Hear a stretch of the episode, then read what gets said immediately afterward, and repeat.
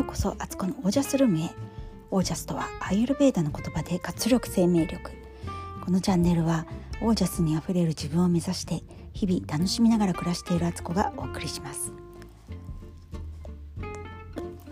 皆さんこんばんは、えー、今日は11月28日日曜日。現在夜9時を回ったところです、えー、日曜日の今日いかがお過ごしでしたでしょうか？今何をしたかというと一瞬間があったと思うんですけどあの最初のトークをあのオープニングトークしてからこれは何かというと、えー、もう私寝るつもりで全て用意してベッドに今いるところから撮ってるんですね。で寝る時私あの歯ぎしりが結構あるのでマウスピースをいつもつけてていつもの調子でマウスピースをやってたので喋り始めたらなんかもごもごしちゃって滑舌めっちゃ悪いと思って外しました。はい、えー、そんなどうでもいいことですけどそんな私のあのな私が日々何やってるかっていうことをちょっと暴露したところで、えー、今日はあのフィーカタイムやっていこうと思います、えー、コーヒーを飲みながらお友達と喋る感覚で私が最近考えていること私の身に最近起こったことなどをお話ししていこうかなと思っています。今日はですねそう昨日夜ね11時過ぎのポッドキャスト収録だったんですけど朝ちゃんとね4時50分に目を覚ますことができあのそこで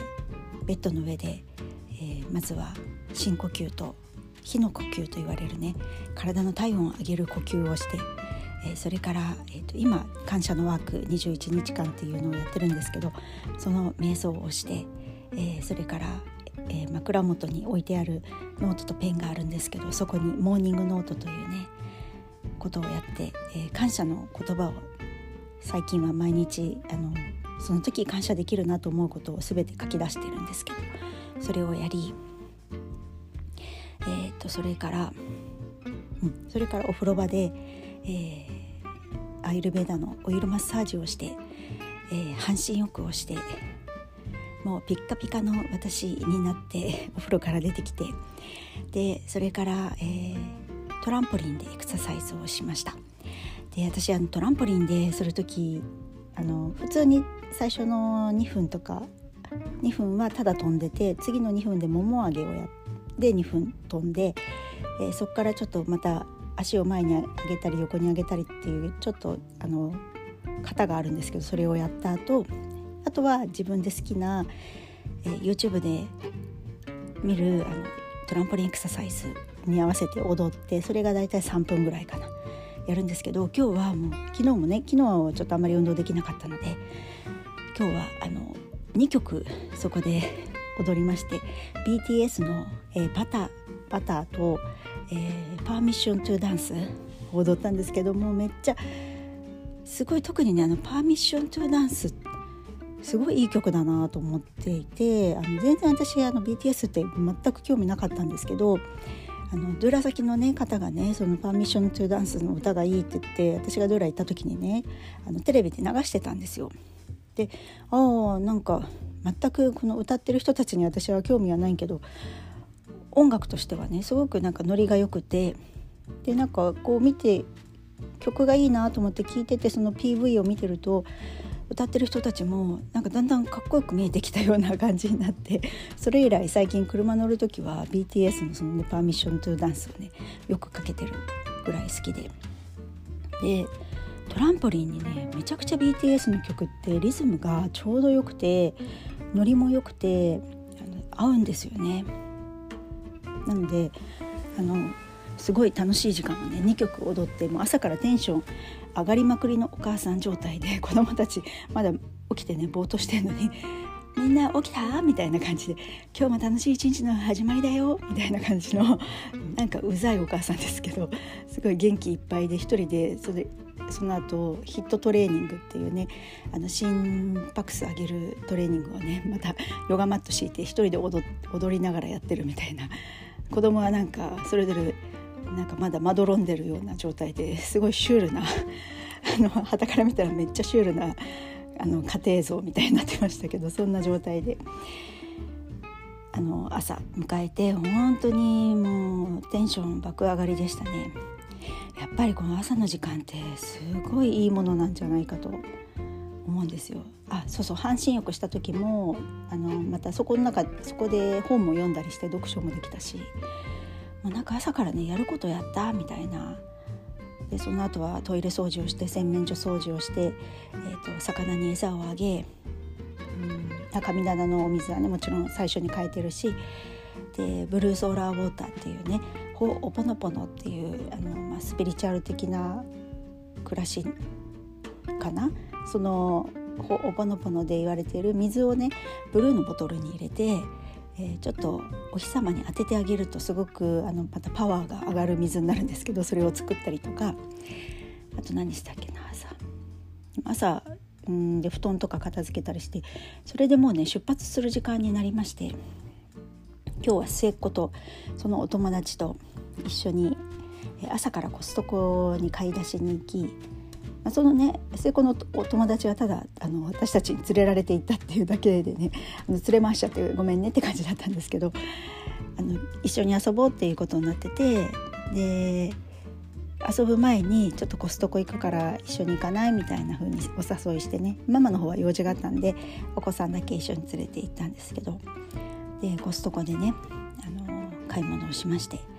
健康生活に使えるものって意外とコストコでも売ってるのでそれをね吟味しまして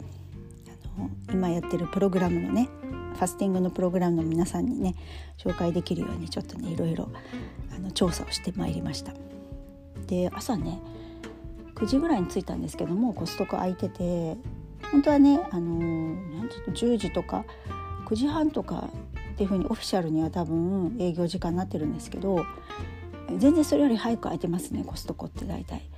さらにこの11月から12月って一番多分書き入れ時なのでもう絶対もっとね8時ぐらいから空いてます多分コストコ。だから結構店内もう9時過ぎでもすんごい人多くて特に食品売り場なんかはもうごった返しててすれ違うのも大変みたいな。で結構ねあのコストコのカートって大きいし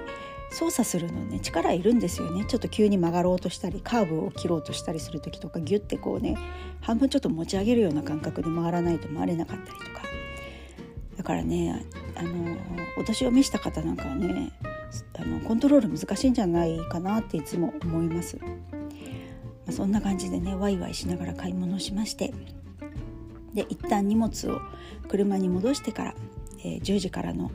開店に合わせて幕張イオンイオン？すごい大きいんですよね幕張イオン。イオンがね。でそこの蔦屋書店の、えー、なんだっけスタバ？スタバ？スターバックスのあのブックカフェがあるんですけどそこに行って。で子供たち2人はね近くにプレイグラウンドみたいな有料なんですけどそれがあるのでそこでね遊んでて。で私はスタバでえちょっとパソコン作業だったり、ね、自分一人会議をやったりしてました。であの初めてトライしたんですけどあの Facebook 上でライブをやってみたんですね。あのそれはあの全体にじゃなくてのファスティングプログラムに参加している方だけのグループ内でのあのライブをやってやってきました。であこんな感じでできるんだっていうのが分かったのでうわちょっと待った。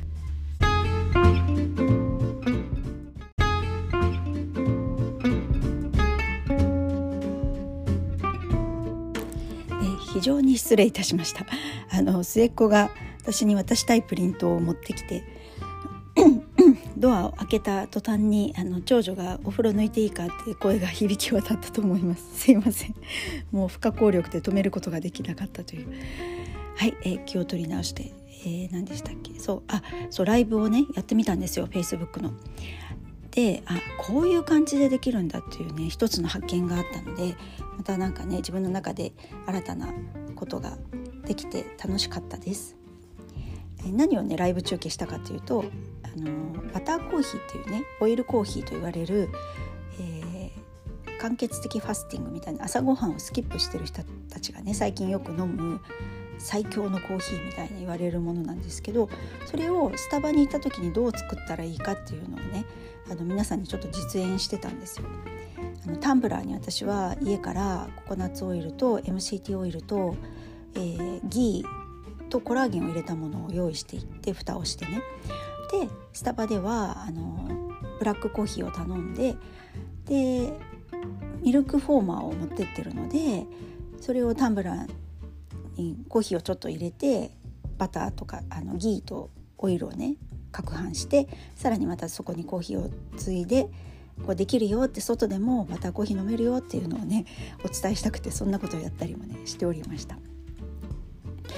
でそれからはですねあの子供たちと一緒にね女子3人でねあのいろんな買い物をねお店を回って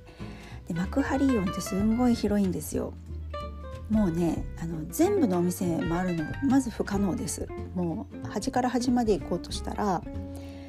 えー、建物が全部で1234つあるんですよね。で結構それぞれ歩道でつながってて離れてるんですよ。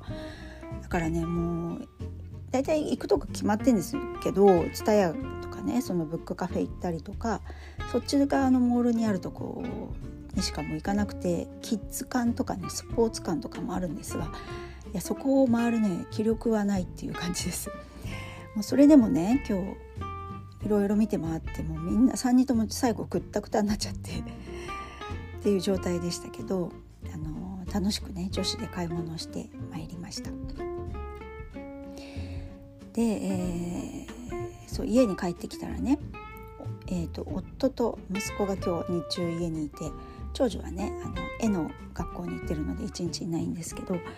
2人でねお昼ご飯食べたり、まあ、朝ごはん食べてからお昼ご飯食べて夫と息子は過ごしてたんですけどまあね大体予測はついてるけどキッチンすごいことになってんですよ。なんかお昼をね夫は作ってくれて息子と食べてくれてたんですが片付け知らないよね。片付けないんかいみたいな。ご飯って準備して食べるまでがご飯じゃなくて片付けしてご飯なんだって私の中ではあるんですけどなんかまあ気持ちも分かりますけどね。なんかバーって作って食べてでもああ一息みたいな感じで洗い物はなんか洗い物をするっていう多分概念もないだろうしなんかまとめてやろうとするんですよ夫はね。なんか後でやるからとかなんか頼んだりすると後でなんか全部全部なんか出てからやるからっていうんだけどそれはね絶対シンクがねぐっちゃぐちゃになってね面倒くさくなるんですよね。でまあ今日はねまあお昼も作ってくれたしいいかと思って私が夕方ね片付けたんですけどもものすんごい洗い物の量でした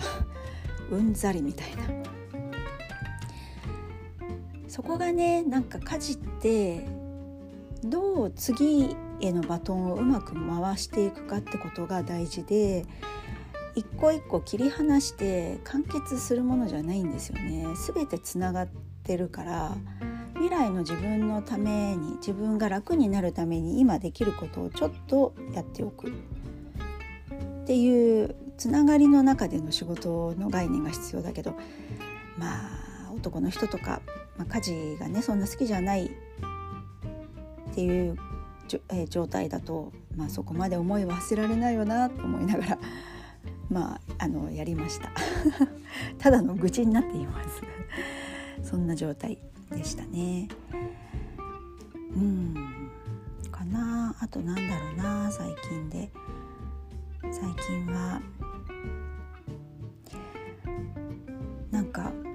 そう。このポッドキャスト今日で多分89回になるのかな。でちょっと思い出して最初の頃のね自分で聞いてたんですけどいやーなんかすんごい量録音したなって改めて 思っています。えー、9月1日から始めたんですよ。でその時自分に約束したのは12月31日の年末までは毎日更新するっていうのをやってみようって思ったんです。でポッドキャストはねあの本当にどういうふうにやればいいかも分からなかったし手探り状態で始めたんですけどなんかやりながら分かっていくことっていろいろあったし、えー、テーマとかもね最初のうちはきっちり決めたりとかあの本読んだりしてその要約やったりとかしてましたけど最近はもうなんか話し始めたらそこでテーマが見えてきてで流れでそのテーマについて話してあんまり下準備って私の場合ほぼしない。これもね途中のどっかのエピソードで話してますけど、あのよくねスピリチュアルからこうメッセージを受け取って自動書記のようにねこう、あの文字を書いていってメッセージをリーディングするっていうことあるんですけどそれと似ててあの自動スピーチみたいなね。なんか喋ってて自分でも思わぬところに着地することがあってその喋った内容が後で自分で聞いても「おおなるほど」みたいな自分で驚くみたいなね。これあのいいこと言ってんねってあれ私言ったんかいみたいな。でもそれって意図して意外と喋ってない中でこう出てきたりするので面白いなと思うしそれもね人それぞれだと思うんですよ。こういう音声配信やろうと思う人が、えー、自分のやり方ってあると思うのできっちりシナリオを作る人もいれば、えー、テーマをある程度決めてねマインドマップのように作って書いてそれを見ながら読む人もいれば私のように何にも考えないで何の準備もしないで 喋り始めてそこからなんか展開していくっていう展開型のタイプもいたりしてね。だからこれはやってみないと意外と分かんないです。で最初の頃私書き出してたんですよねちゃんとねやっぱりこう喋ることに慣れてないし一人喋りって慣れてないからその